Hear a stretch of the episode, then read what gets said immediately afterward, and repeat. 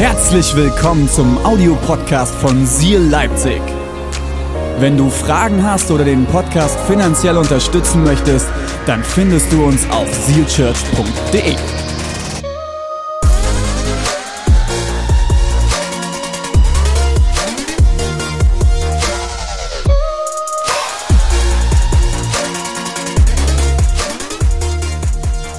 Die Predigt heute habe ich überschrieben mit Gott ist Hoffnung, wenn du es nicht, Achtung, verdient hast. Ich lese euch dazu ein paar Verse aus den Klageliedern vor. Es wird sich sehr darüber gestritten, wer sie geschrieben haben soll. Die jüdische Tradition geht davon aus, dass es der Prophet Jeremia war. Moderne Theologen sind sich da nicht mehr sicher. Es gibt da große Gespräche. Spielt aber keine Rolle. Es steht im Wort Gottes. Wir schauen mal rein. Klagelieder sind wahrscheinlich von einem Deutschen geschrieben worden, oder? Kennt ihr das? Wie geht's so? Oh, ich kann noch klagen. Gerade wir Sachsen, ne? da gibt's immer, ja, geht schon. Ganz gut. Wie hat's geschmeckt? Ja, war, war, war nicht schlecht. ist schon sehr viel Lob, ne? Klagelieder 3, die Verse 19 bis 23 denke ich an mein ratlo, äh, rastloses Elend. Das sind schon gute Worte, oder? Super, in so eine Sommerpredigt reinzustarten, oder? Denke ich an mein rastloses Elend, ein nicht aufhörendes Elend. Ist das wie Wermut und Gift? Wer kennt Wermut? Hat jemand schon mal Wermut getrunken? Und ich rede nicht von Gin. Okay, wenn du das erste Mal Wermut trinkst, fragst du dich spätestens nach dem ersten Schluck danach, warum habe ich das getan?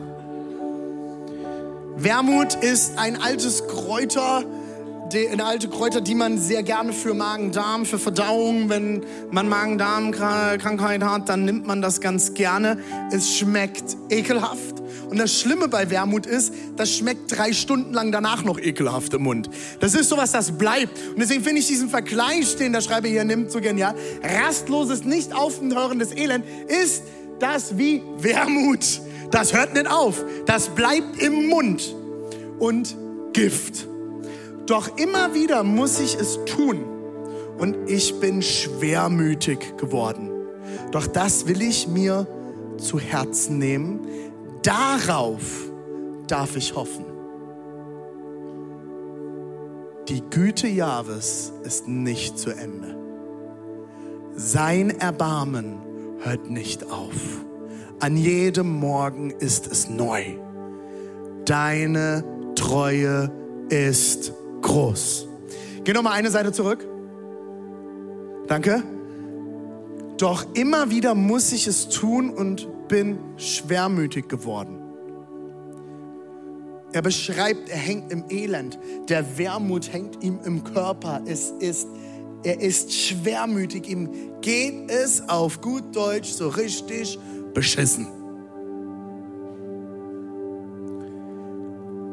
Was macht er dann? Doch das, das will ich mir zu Herzen nehmen.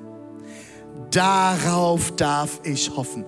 Darauf darf ich hoffen, darauf darf ich meine Hoffnung, mein Leben bauen, wenn ich schwermütig bin, wenn es mir nicht gut geht. Auf was? Die Güte. Oh nee. Da machen wir so. Die Güte. Von wem? Jahwes. Was ist Jahwe? Oder auf Hebräisch Jahwe. Das ist Gott. Ich bin der ich bin. So stellt sich Gott vor. Ich bin der ich bin, ich bin der ich sein werde, ich bin der, der ich bleiben werde, ich bin. Die Güte Gottes ist nicht zu Ende. Es hört nicht auf. Sein Erbarmen hört nicht auf. Niemals. An jedem Morgen. Ich finde das so genial. An jedem Morgen. Wer von euch ist kein Morgenmensch? In Dresden, Halle. Wer ist kein Morgenmensch? Schreibt es mal in äh, Chat rein. Ich hasse Morgende. Egal wie viel Uhr, aufstehen ist scheiße. Und ich teile das mit meiner großen Tochter, die heute hier fotografiert. Ähm, unsere kleine Tochter und meine Frau sind das Gegenteil. Wecker klingelt, warum auch immer wach werden, boom, die fängt sofort an zu labern. Und jetzt habe ich zwei davon zu Hause. Die Kleine auch, kommt heute Morgen ins Bett, liegt neben mir. Papa, aufwachen! Und dann labert die sofort los. Erzählt mir von ihrem Schnulli und von ihrem Puppen und von ihrem Auto. Und ich denke so, warum? Und dann lese ich diese Verse. An jedem Morgen. Das ist für mich geschrieben. Selbst morgens. Selbst morgens ist die Güte und das Erbarmen Gottes neu. Jeden Tag ist es neu. Und jetzt erinnert er sich an eine Sache. Deine Treue, Gott. Deine Treue ist was? Lass uns mal zusammen sagen, oh, jetzt habe ich alles weggemacht. Jetzt funktioniert gar nichts mehr, ich habe es kaputt gemacht. Lass uns mal zusammen sagen, deine Güte ist groß. Jesus, ich danke dir, dass du heute Morgen hier bist. Ich danke dir, dass du jetzt sprechen wirst und dass wir eintauchen dürfen in deine Güte, in dein Erbarmen, in deine Treue und dass du jeden Morgen uns neu überschütten willst mit dem, was du bereit hast. Wir lieben dich und wir verehren dich. Und wir bekennen gemeinsam, es geht nur um dich. Amen. Amen. Vielen Dank, Matti. Du darfst Pause machen.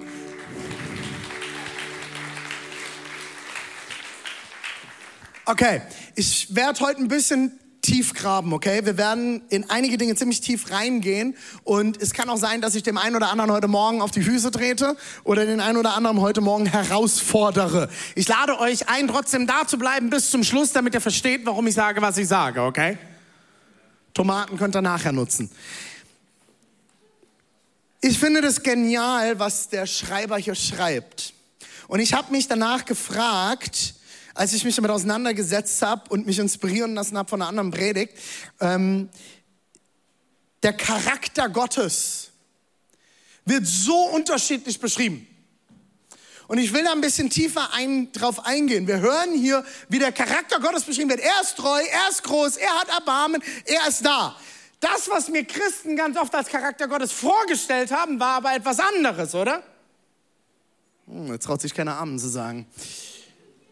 Ich habe mal drei Charakterzüge Gottes rausgefischt, die ganz oft so verwendet werden. Wir haben einmal Gerechtigkeit, wir haben Gnade und wir haben Erbarmen. Und ich habe mir mal die Mühe gemacht zu definieren mit der Inspiration des lieben Internets, wie man diese Worte mal so kurz zusammenfasst beim Charakter Gottes. Was ist denn Gerechtigkeit? Gerechtigkeit ist, wenn du bekommst, was du verdienst. Oder? Ein ganz, ganz großes Wort heute, oder? Überall in den Medien. Die Frage ist immer, was ist denn am Ende Gerechtigkeit? Diese Region hatte mal ein ganz besonderes Verständnis von Gerechtigkeit. Erinnert euch daran? Gleichheit war gleich Gerechtigkeit. Aber es gab ein paar Leute, die waren gleicher als die anderen, oder? Viele Geschichten gehört, mit vielen Leuten geredet, gerade Christen. Die waren auf einmal nicht mehr so gleich wie die anderen, weil die haben ja an Jesus geglaubt. Haben unter uns Leute, die durften zu DDR-Zeit nicht studieren, weil rauskam, dass sie Christen waren. In Dresden, in Halle feiern wir Gottesdienste in der alten SED-Zentrale, wo noch die Gefängniskammern sind, wo Leute unseresgleichen teilweise eingesperrt wurden. Ja, das ist passiert. Gleichheit, Gerechtigkeit. Gerechtigkeit ist, wenn du bekommst, was du verdienst. Das zweite ist Gnade. Ein Charakterzug Gottes. Gnade ist, wenn du bekommst, was du nicht verdient hast. Das ist Gnade. Du bekommst es geschenkt, obwohl du es nicht verdient hast. Das finden wir auch schon im, äh, im griechischen Charismata. Eine Gnadengeschenk. Es ist ein Geschenk, etwas, das du bekommst, obwohl du es nicht verdient hast. Und jetzt ein ganz schönes altes deutsches Wort dazu. Die zwei Worte, das sind noch so Worte, die kennt man ungefähr. Aber jetzt kommt noch so ein altes deutsches Wort. Erbarmen. Kennt ihr das auch? Hab Erbarmen, Gott. Also ist jetzt selten was, was man heute noch so verwendet, oder? So beim, beim Einkaufen, beim Penny an der Kasse. Haben Sie doch Erbarmen mit mir. Sagt man jetzt nicht mehr so, ne? Oder wenn du dich mit deiner Frau gestritten hast, so Schatz, hab Erbarmen mit mir. Es ist nicht so ganz unser Wortgebrauch mehr, aber das Wort ist ein sehr, sehr starkes Wort. Und ich habe es mal definiert mit, wenn du nicht bekommst, was du verdient hättest. Du hättest eine Strafe verdient und du bekommst sie nicht, weil jemand Erbarmen mit dir hat. Das ist Ehe.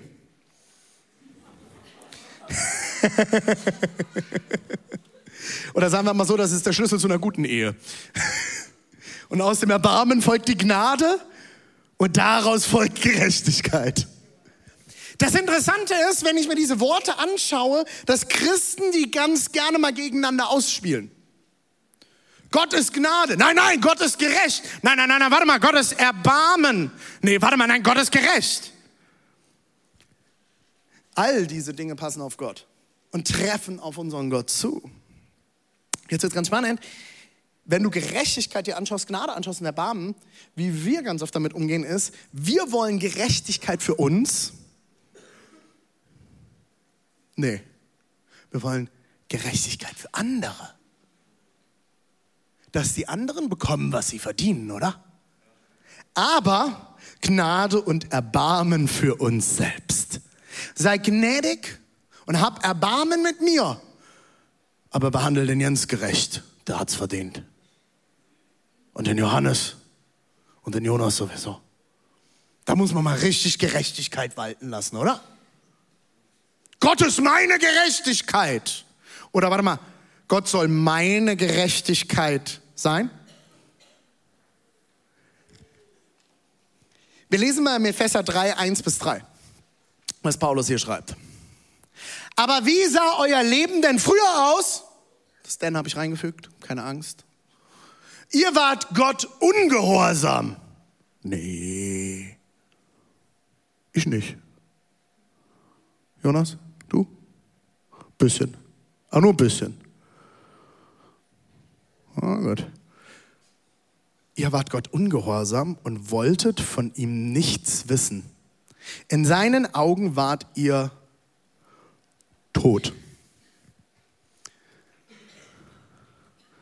Boom. Hab nicht ich geschrieben, okay? Das ist die Bibel.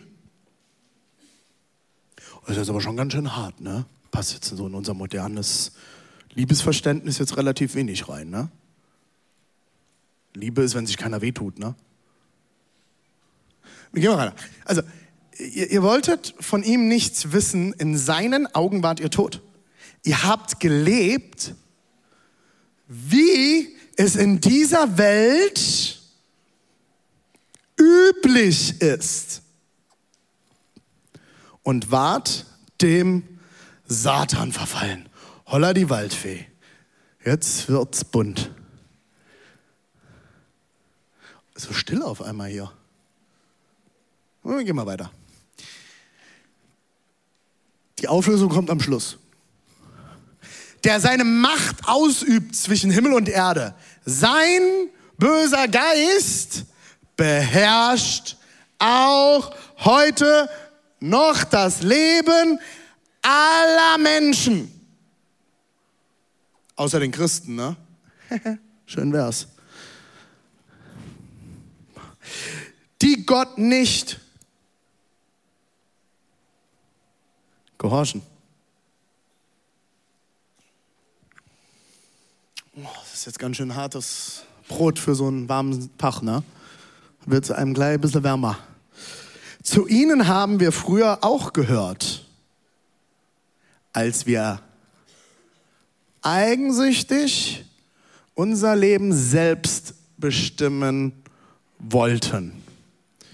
Das ist die Definition für das, was wir hier vorher gelesen haben. Wer sind denn diese Leute? Sind einmal die, die Gott nicht gehorchen. Das ist auch so ein Wort, das nicht mehr modern ist. Das mag man nicht mehr so. Gehorchen. Wir sind ja alle eigenständige Menschen. Ist auch richtig so. Deswegen geht es ja auch darum, dass du eigene Entscheidungen triffst. Die, der große Schlüssel liegt in diesem Wort. Eigensüchtig. Es geht mir um mich. Eigensüchtig unser Leben selbst bestimmen wollten. Wir haben den Leidenschaften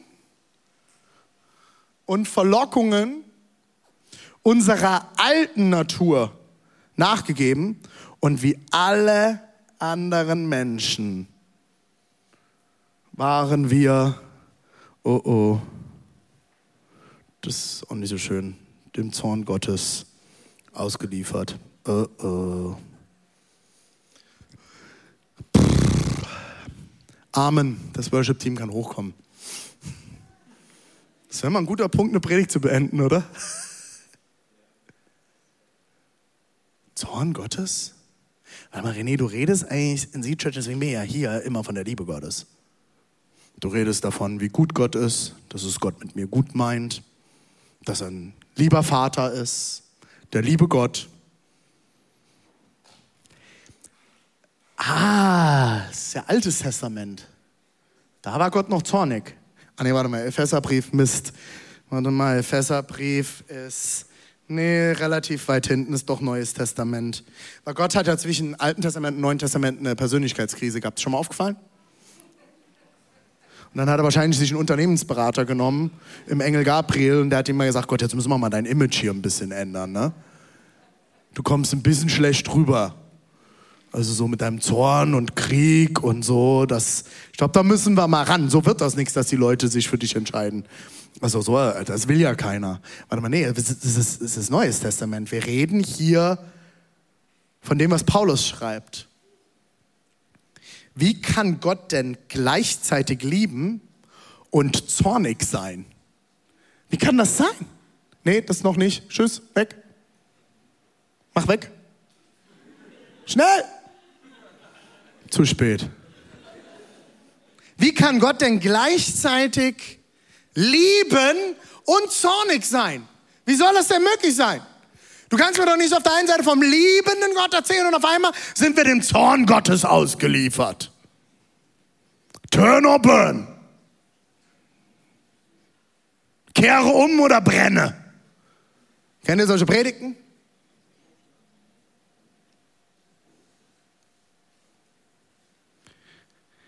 Ich erkläre es euch mal anhand meiner Kinder. Alle Eltern können Liebe und Zorn Gottes sehr gut verstehen. Weil alle Eltern tragen es in Universalpersonen in sich. Wenn mein Sohn etwas tut, was gegen unsere Hausregeln verstößt, dann kann ich zornig sein und ärgerlich über sein Verhalten und gleichzeitig ihn immer noch lieben. Dass ich ärgerlich bin, jetzt hat er hinten gehustet gerade. Jetzt lacht er. Dass er sich falsch verhalten hat, macht mich ärgerlich. Und alle, die jetzt da sitzen und alle liebe Pädagogen, die ja noch keine Kinder habt, okay? Ihr sitzt jetzt ja, ja, also Zorn, das ist jetzt nicht so gut für die Kindererziehung und das sollte man jetzt mal lassen und laut werden als Eltern ist sowieso nicht gut. Ihr habt recht, ja, aber ihr habt keine eigenen Kinder. Eigene Kinder holen alles aus dir raus. Du entdeckst auf einmal Seiten an dir, von denen du nicht wusstest, dass sie existieren. Meine Tochter habe ich mal im Kindergarten abgeholt und ihre Nase hat geblutet. Er sagt, warum blutet deine Nase, Schatz? Er sagt, der hat mich geschlagen. Ich hatte nicht gedacht, dass ich mal einen vierjährigen Jungen verprügeln möchte. Ich hätte ihn am liebsten genommen und an die Wand genagelt und ihm die Leviten gelesen, wie er sie noch nie in seinem Leben gehört hat. Wenn jemand meine Kinder anfasst, vergesse ich, dass ich Pastor bin. Könnt aber, könnt aber singen. Ich kann gleichzeitig Ärger empfinden und trotzdem lieben. Vielleicht empfinde ich sogar manchmal Ärger, weil ich liebe weil ich das Beste für meine Kinder will, weil ich mir das Beste wünsche für sie. Ich erziehe sie nicht, weil ich sie hasse und weil ich möchte, dass sie sich ärgern und mich blöd finden. Ich erziehe sie, weil ich sie liebe und ich das Beste für sie will, oder? Und für alle Eltern, hört mir gut zu, Erziehung ist scheiße. Es macht keinen Spaß. Konsequent zu sein ist ätzend. Ich habe manchmal keine Lust mehr darauf und denke mir, ach, lass es doch. Das Problem ist, du zahlst später dafür. Und deine Kinder zahlen später dafür. Das sind nämlich die, die dann irgendwann mal erwachsen sind und neben meiner Frau bei Vapiano stehen und sie musste einen jungen Mann einarbeiten und er guckt meine Frau an und sagt, meine Eltern haben mir beigebracht, mir darf niemand was sagen. Raus! Renn! Wo es nicht glatt ist, kannst du laufen. Mach Eier. Ganz ehrlich, was hat er für Eltern gehabt? Ganz ehrlich. Alter, mein Vater, meine Eltern sind heute hier, mein Vater, der hat mich. Mein Vater ist Handwerker. Mein Vater ist Dachdecker. Und der hat mich mit vier Jahren schon auf dem Dach festgebunden und ich habe geholfen. Ich habe eine Sache gelernt. Eine Sache habe ich gelernt. Es gibt keine Lehrgänge. Wenn du irgendwo hingehst auf dem Bau, kommst du nie mit leeren Händen zurück und wenn es eine Flasche Bier ist. Es gibt keine leeren Gänge. Und wehe, ich kam ohne was. Sinneffektiv. Macht man nicht. Bring was mit. Ich erziehe meine Kinder, weil ich sie liebe. Und ich kann auch mal zornig sein, weil ich sie liebe oder weil sie einfach missgebaut haben. Das ändert aber nichts an meiner Liebe. Gott kann Menschen lieben und gleichzeitig ärgerlich sein über das, was, sie seiner, was seine Schöpfung verletzt. Gott kann Menschen lieben und gleichzeitig ärgerlich sein über das, was seine Schöpfung verletzt. Beste Beispiel ist Jesus im Tempel. Lest euch die Geschichte durch. Sie haben im Tempel angefangen, einen Marktplatz aus dem Tempel zu machen. Und sich die Taschen voll zu machen. Und Jesus rennt mit der Peitsche durch. Eine meiner Lieblingsstellen. Direkt, kommt direkt nach der Wasser in Weinverwandlung. Alter Falter. Emotionaler Jesus. Und dann, wie er über Jerusalem weint. Ich liebe es. Ein nahbarer Gott ein emotionaler Gott.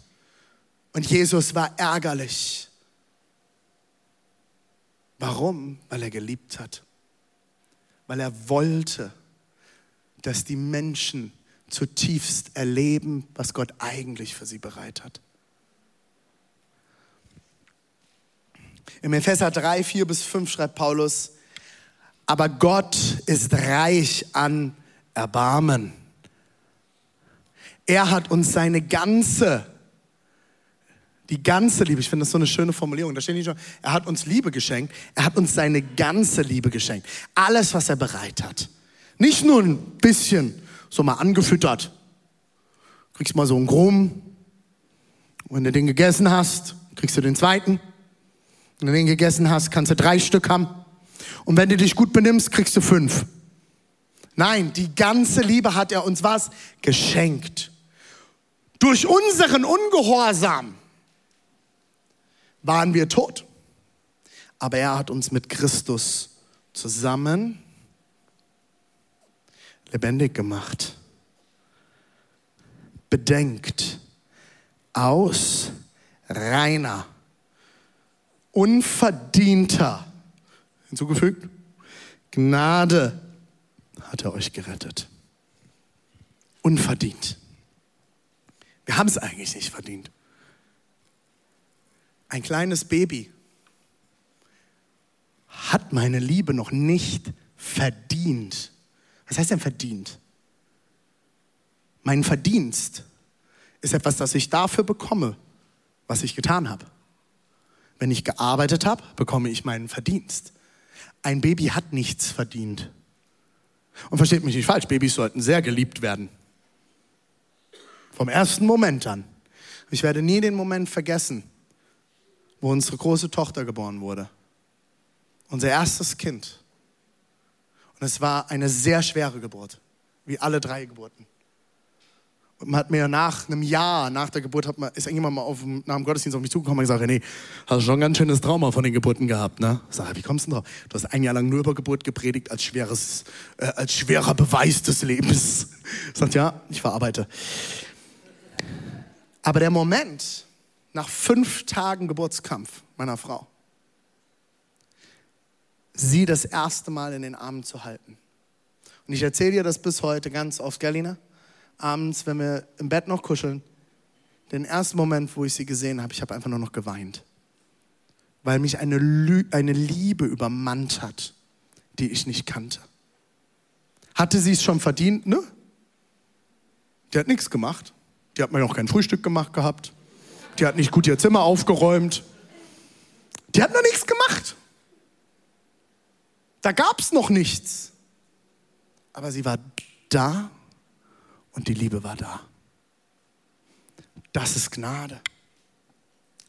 Durch Ungehorsam, weil wir nicht Gott geliebt haben, waren wir tot.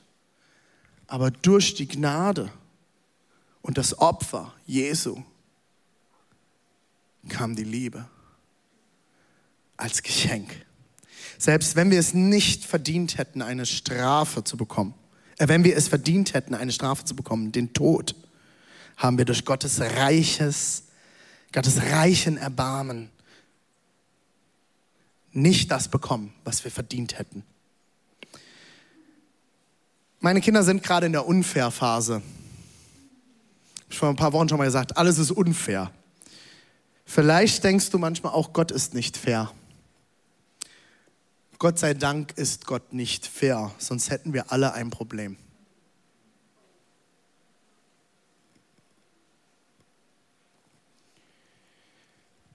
Sein Erbarmen hört nie auf. Er ist so reich, dass sein Erbarmen jeden Tag neu ist. Für alle, die jetzt sagen, René, aber wie kann denn dieser liebevolle Gott all diesen Mist auf dieser Erde zulassen? Wenn der Jonas mich schlägt, kann ich nicht dem Simon die Schuld geben, oder?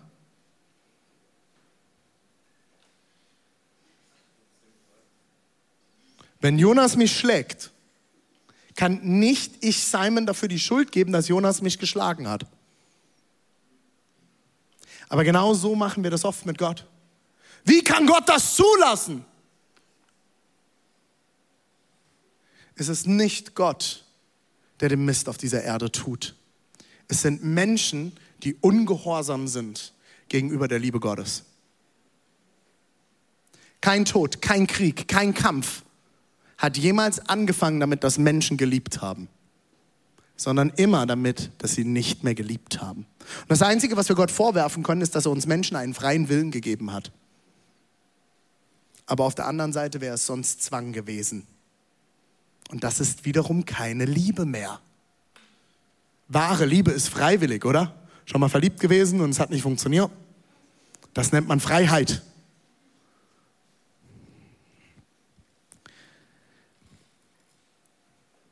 Vielleicht fragst du dich, wann Gott endlich den ärgerlichen und zornigen Gott des Alten Testaments abgelegt hat.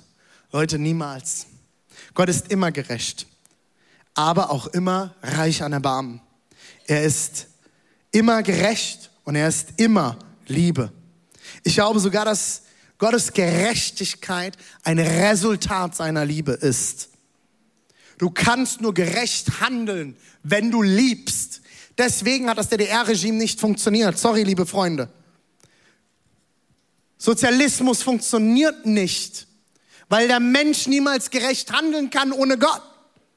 Und der Sozialismus hat Gott ausgeschlossen. Nur in Gott kann der Mensch wahre Gerechtigkeit erleben und verstehen. Nur in Gott. Der Mensch ist egoistisch. Der Mensch ist nicht gut. Und wenn du mir jetzt sagst, du bist gut, lass uns nachher noch mal reden. Keiner von uns ist immer gut. Und deswegen kann es nicht funktionieren. Und deswegen wird weltliche, menschliche Gerechtigkeit immer haken. Immer.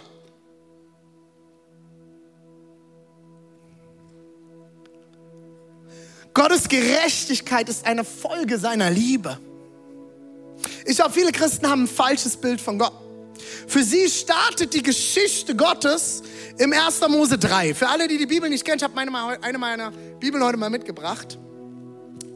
Ich mache euch mal auf, wo 1. Mose 3 ist. 1. Mose 3 ist hier ganz vorne. Seht ihr? Ganz vorne ist 1. Mose 3.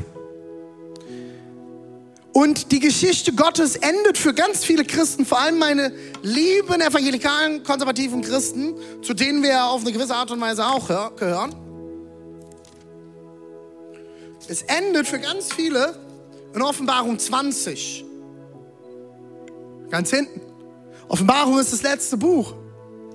Und da geht es ganz viel darum, was wird kommen. Und wenn man das das erste Mal liest, denkt man, es ist in einem Science-Fiction-Film gelandet. Ich weiß, als ich zum Glauben gekommen bin, ich habe die Offenbarung gelesen, holla die Waldfee. Da sind die interessantesten Viecher beschrieben. Da solltest du auf jeden Fall ein Buch daneben liegen haben, das dir hilft, das zu interpretieren oder frag Leute, die sich damit auskennen. Die Sache ist, wenn du hingehst und die Geschichte Gottes in 1. Mose 3 beginnst und nicht in 1. Mose 1, wo die Bibel eigentlich beginnt, wirst du ein falsches Gottesbild bekommen. Wenn du das, die Geschichte Gottes aufhörst mit Offenbarung 20 statt Offenbarung 22, da kommen nämlich noch zwei weitere Kapitel, wirst du ein falsches Gottesbild bekommen. In 1. Mose 3 sündigen Adam und Eva zum ersten Mal und Sünde kommt in diese Welt. Was ist Sünde? Immer wenn ich nicht liebe. Wenn ich Gott, mich selbst und andere nicht liebe, das ist Sünde. Jede Sünde kannst du darauf zurückführen. In Offenbarung 20 kommt das letzte Gericht. Hier kommt die Strafe, die Gerechtigkeit. Und deswegen ist für viele Christen, die das Wort Gottes so lesen, das Zentrum ihrer Theologie, du bist Sünder. Du gehst in die Hölle. Du hast einen Fehler gemacht, du gehst in die Hölle. Du bist kein guter Mensch, du gehst in die Hölle. Du legst die Bibel nicht richtig aus, du gehst in die Hölle. Du lässt Frauen predigen bei Seal Church, du gehst in die Hölle. Gott ist gerecht und deswegen gehst du in die Hölle. Ja, Gott ist Liebe, aber Gott ist auch gerecht. Schon mal diesen Satz gehört? Diesen Satz höre ich mir an, seitdem ich predige. Ich werde als Gnadenprediger und als Liebesprediger beschimpft. Wie kann ich Liebe und Gnade predigen? Gott ist doch gerecht. Du kannst doch nicht sagen, Gott ist Liebe und Gnade, ohne zu sagen, dass Gott auch gerecht ist. Gottes Gerechtigkeit ist ein Resultat seiner Liebe. Gottes Gerechtigkeit ist ein Resultat seiner Gnade. Gottes Gerechtigkeit ist ein Resultat seines Erbarmens. Wenn du das nicht verstehst, bekommst du ein falsches Bild von Gott. Zorn ist nicht gleich Gerechtigkeit. Das ist das, was Christen daraus machen. Christen sagen, der Zorn Gottes ist gleich Gerechtigkeit. Du kannst doch nicht Liebe predigen und die Gerechtigkeit. Und Gott ist auch ein zorniger Gott, hat man mir dann gesagt. Ja, das ist er, weil er liebt. Gerechtigkeit ohne Liebe ist keine Gerechtigkeit. Gerechtigkeit ohne Liebe ist keine Gerechtigkeit. Zorn ist nicht gleich Gerechtigkeit. Liebe ist Gerechtigkeit. Wahre, tiefe Liebe, die nicht ihr Bestes sucht, sondern das Beste des anderen. Das ist Gerechtigkeit. Und ich verrate dir was, wenn Gerechtigkeit dein großes Thema im Leben ist, Deine Gerechtigkeit ist nicht Gottes Gerechtigkeit. Und dort, wo du noch den Finger hebst und denkst, du müsstest Recht sprechen über anderen, hast du nicht verstanden, dass Gottes Gerechtigkeit eine andere ist.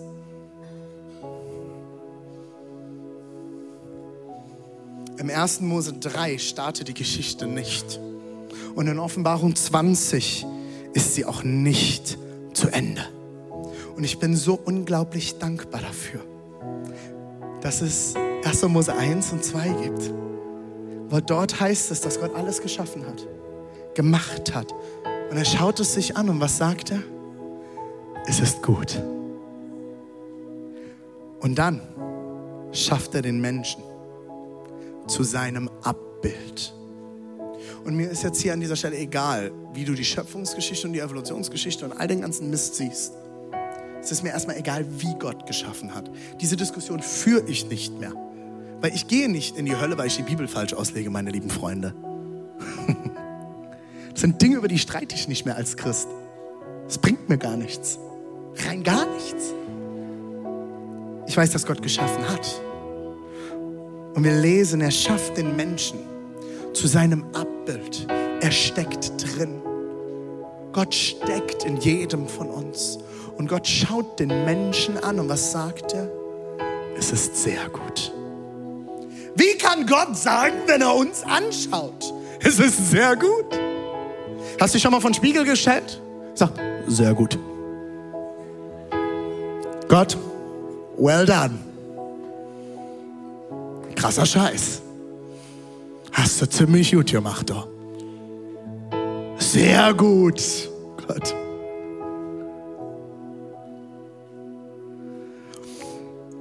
Künstlerisch gute Interpretation von dir selbst.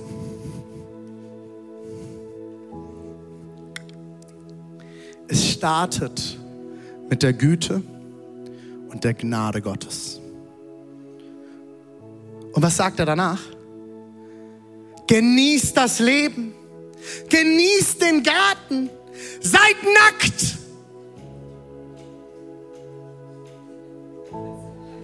Warum freut sich keiner? Seid nackt, vermehret euch. Erste Auftrag, den Gott den Menschen gibt. Ist das dir schon mal aufgefallen? Er sagt, habt Sex.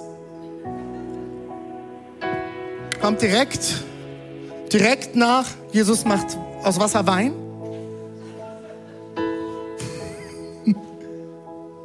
Vermehret euch. Habt Freude. Habt Spaß. Esst nur bitte nicht von diesem einen Baum, sonst werdet ihr sterben. Ein blöder, beschissener Baum. Einer. Ein einziger. Du darfst alles. Lass die Finger weg davon. Du darfst nackt rumlaufen. Hab Spaß. Ess nicht von diesem Baum. Und was passiert? Jetzt kommen wir zu 1. Mose 3. Sie haben davon gegessen. Sie sind dann, sind sie dann physisch gestorben? Nein, sie sind geistlich gestorben. Und was hat Gott dann getan? Als gerechter, zorniger Gott. Er hat sie sofort getötet und ein schwarzer Punkt markiert bis heute die Erde, wo Adam und Eva verbrannt sind. Er hat sie angebrüllt, turn open! Weg waren sie. Wäre gerecht, oder?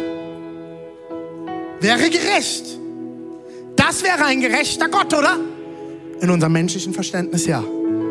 Aber nein, sie müssen die Konsequenzen tragen und fliegen aus dem Garten. Schmerzen und Herausforderungen sind ab sofort Teil ihres Lebens. Sie schämen sich vor Gott.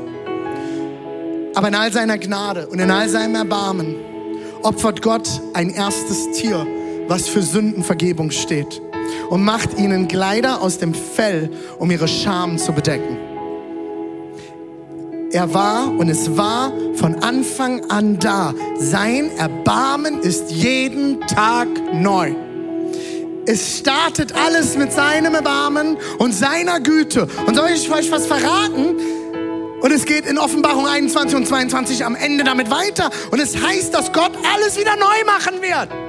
Er wird ein neues Jerusalem schaffen. Es endet nicht mit dem Gericht. Und wenn du Jesus Christus nachfolgst, wirst du sein Erbarmen und seine Gnade und seine Liebe jeden Tag neu erleben können. Die Vergebung ist größer als der Zorn. Und der Zorn ist da, weil er uns liebt und weil er das Beste für dich will. Aber wir folgen unserer alten Natur. Wir folgen unserem alten Leben. Wir folgen unseren alten Wünschen. Wir folgen dem, was wir wollen, statt zu fragen, Gott, was willst du in meinem Leben? Im 2. Samuel 24, Vers 14 lesen wir, weil Samuel, ich stehe vor einer schrecklichen Wahl. Aber wenn es dann sein muss, dann lieber in die Hand des Herrn fallen denn er ist voll Erbarmen. In die Hand von Menschen will ich nicht fallen. Menschen werden dich nicht tragen können. Menschen werden dich nicht ertragen können. Menschen werden dich nicht fangen können. Wenn du von deinem Ehepartner erwartest, dass er dich immer wieder auffängt, du wirst keine glückliche Ehe haben. Wenn du immer erwartest, dass deine Freunde immer da sind und dich auffangen und dich tragen, dann wirst du enttäuscht werden. Gottes Hand ist größer. Sein Erbarmen ist größer. Seine Gnade und seine Liebe ist immer da. Als Gott David die Anweisung gibt im Alten Testament beim Tempelbau, sagt er ihm, dass das Zentrum des Tempels der Ort der Versöhnung sein soll. Das Allerheiligste, der Sitz der Gnade. Auf Englisch the Mercy Seat. Der Thron, der Stuhl der Gnade. Der Begegnungsort mit Gott. Ich werde jetzt schließen. Warum sind wir Christen, die, die jeden Tag neues Erbarmen von, und Gnade von Gott erhalten, jeden Tag neu, oft so arrogante Säcke, die die meisten Menschen verurteilen?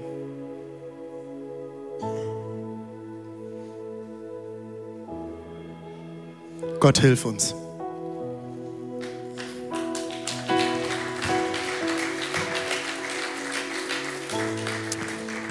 Gott, hilf uns. Viele Leute bleiben fern von Gott, nicht wegen Gott, sondern deswegen, wie wir ihn repräsentieren. Wir Christen sind oft so heuchlerische, ungnädige, unbarmherzige und verurteilende Menschen. Das ist nicht das, was unser Gott ist. Das ist nicht das, was unser Gott ist, liebe Freunde.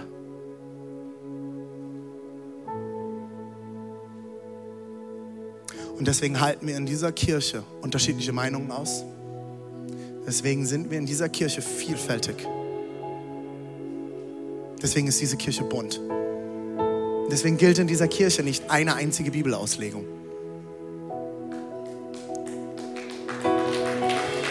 Dies ist eine Kirche für fehlerhafte Menschen. Es ist eine Kirche für Sünder. Es ist eine Kirche für zerbrochene und zweifelnde Menschen. Es ist eine Kirche für imperfekte Menschen. Es ist eine Kirche, in der Perfektion keinen Raum haben darf, weil es nur eine Perfektion gibt und das ist Gott selbst. Wenn du heute hier bist und du bist sündhaft, du bringst Sünde mit, du hast es diese Woche wieder verkackt, herzlich willkommen bei Seal Church, schön, dass du da bist. Du bist unter deinesgleichen. Und viele Christen kommen und sagen, ja, ich gehe nicht mehr in die Kirche, weil das sind alles Heuchler. Herzlich willkommen, du bist einer davon. Wir sind so, weil wir Menschen sind. Diese Kirche wird so lange imperfekt sein, wie ich sie leite weil ich bin der erste imperfekte Teil dieses Hauses. Und solange du da bist, denk bitte einen Moment nach, wenn du deinen Finger erhebst gegen die Pastoren und die Leiter dieser Kirche. Solange du hier bist, wird dieses Haus imperfekt sein, weil du bist imperfekt. Aber wenn du hier bist, wird ein Puzzleteil der Geschichte Gottes sich mit einfügen. Weil jeder von uns, du, egal wo du gerade bist, trägst einen Teil des Vaters in dir. Du bist ein Teil des Abbildes Gottes. Gott hat nicht nur einen Menschen angeschaut, hat sich diesen zum Abbild Gottes gemacht. Nur Adam, perfektes Abbild. Ich mache jetzt einmal mich nochmal.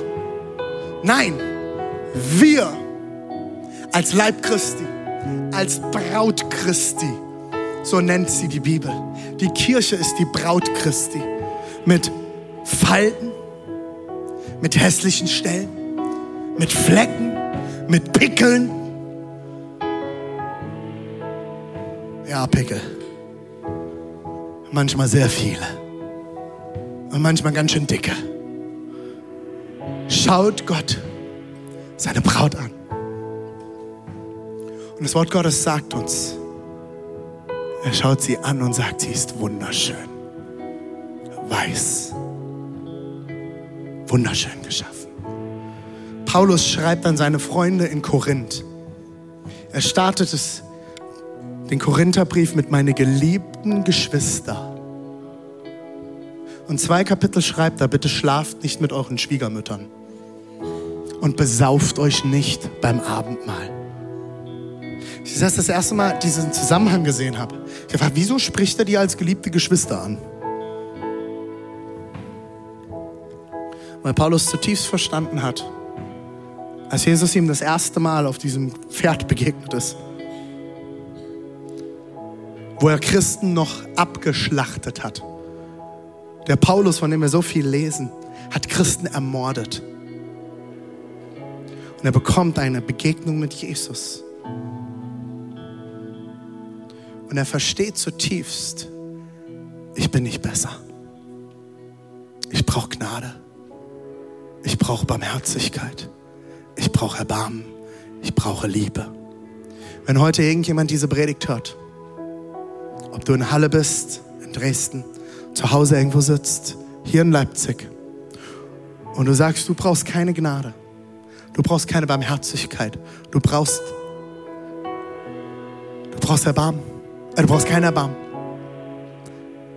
Ruf mich nachher an. Ich will von dir lernen, wie du das hingekriegt hast.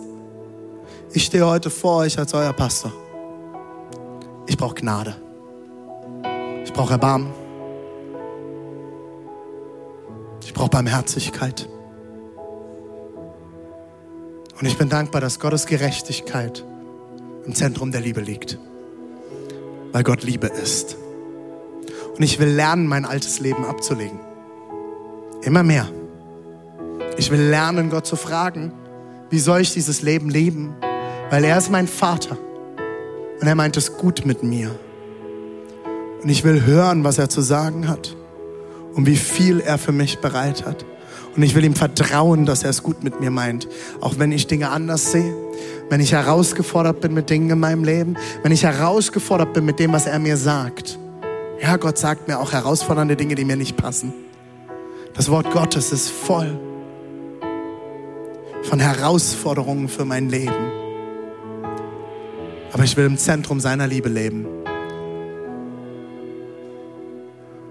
Und ich will lernen, meinen Zeigefinger zu begraben und bei mir selbst anzufangen. Und ich lade dich ein, vor allem wenn du sagst, Seal Church ist dein Zuhause. Du bist Teil dieser Familie, du bringst dich mit ein, du spendest, du besuchst eine Gruppe, wie auch immer. Du sagst, das ist dein Haus. Dieses Haus ist ein Haus der Gnade. Dieses Haus ist ein Haus der Liebe. Dieses Haus ist ein Haus der Barmherzigkeit. Dieses ist ein Haus, in dem zerbrochene, fehlerhafte, imperfekte Menschen zusammenkommen und Gott anbeten. Und ich sage euch eins, wenn wir das anfangen zu verstehen als Christen, wird die Welt uns wieder anfangen ernst zu nehmen. Die Welt nimmt uns nicht ernst. Die Welt zeigt mit Fingern auf uns Christen, weil wir heuchlerische, arrogante Säcke sind und denken, wir haben es verstanden. Wir haben gar nichts verstanden, Freunde. Wir haben so ein Stück verstanden. Im Korintherbrief lesen wir, es ist Stückwerk. Und es ist wie, wenn wir in einen Spiegel schauen. Ein unverklärtes Bild wird immer klarer. Und das Interessante ist, ich habe diesen Text nie verstanden, den Paulus dort schreibt. Ein Spiegel war damals kein Spiegel, wie wir ihn heute kennen. Es war ein Stück Metall, das poliert wurde. Es war eine Wasseroberfläche. Es ist nie ein klares Bild. Du hast noch kein klares Bild vor dir. Egal wie alt du bist, egal wie lange du Christ bist, egal wie viel Bibel du gelesen hast, du bist an einigen Stellen auf dem Holzweg. Und du solltest mit Barmherzigkeit, mit Gnade und Ehrfurcht vor deinen Gott treten und sagen, ich habe es nicht verstanden. Lehre mich Gott. Und ich predige heute nach 17 Jahren glücklicherweise was anderes, als ich vor 17 Jahren gepredigt habe. Nicht das Zentrum. Aber bestimmte Dinge würde ich nicht mehr predigen, wie ich sie vor 17 Jahren gepredigt habe. Und ich werde bestimmte Dinge in sieben Jahren nicht mehr predigen, wie ich sie heute gepredigt habe. Wisst ihr warum? Weil ich wachse und immer mehr Erkenntnis gewinne und immer mehr Gott verstehe. Und ihn immer mehr lerne zu verstehen. Sein Wort Gottes, das Wort, die Bibel immer mehr verstehe. Komm mit Gnade. Komm mit Demut. Demut heißt nicht leise sein. Demut heißt, ich verstehe, ich brauche Gott. Und ich schaffe es nicht allein.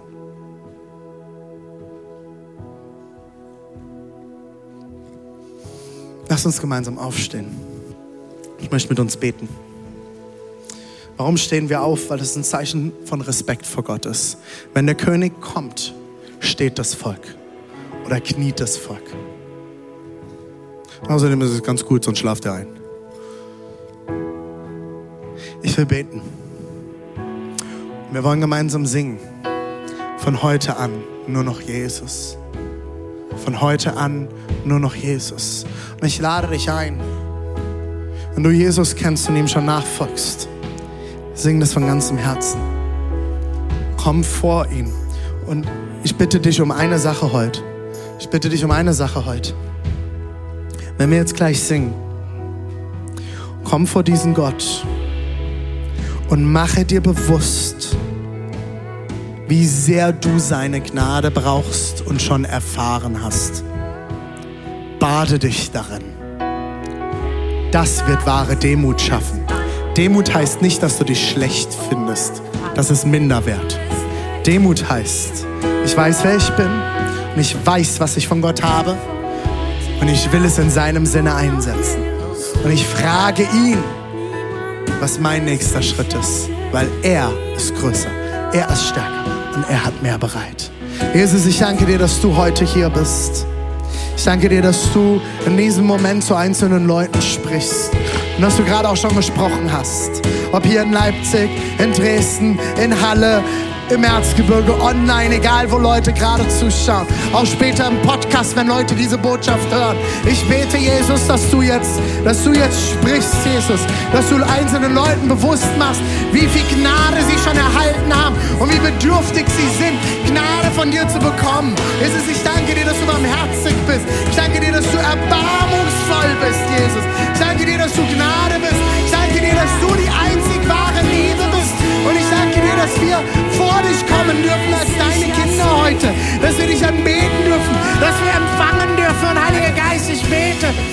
du jetzt Wellen der Liebe ausgießt. Dass du jetzt Wellen der Liebe in die Wohnzimmer schwappen lässt. Und dort, wo Leute gerade zuhören. Jesus, auch Podcast-Hörer, ich bete, egal wo Leute das jetzt hören, dass sie berührt werden von dieser Gnade, von dieser Liebe, Jesus. Ich danke dir, dass du heute hier bist. Du bist ein guter Gott, wir beten dich an. Und wir bekennen als Seal Church nur Jesus, nur Jesus bist der Anfang, du bist der End, das Ende und du bist der, der du bist. Von heute an nur noch Jesus. Come on, Church, lass uns das bekennen.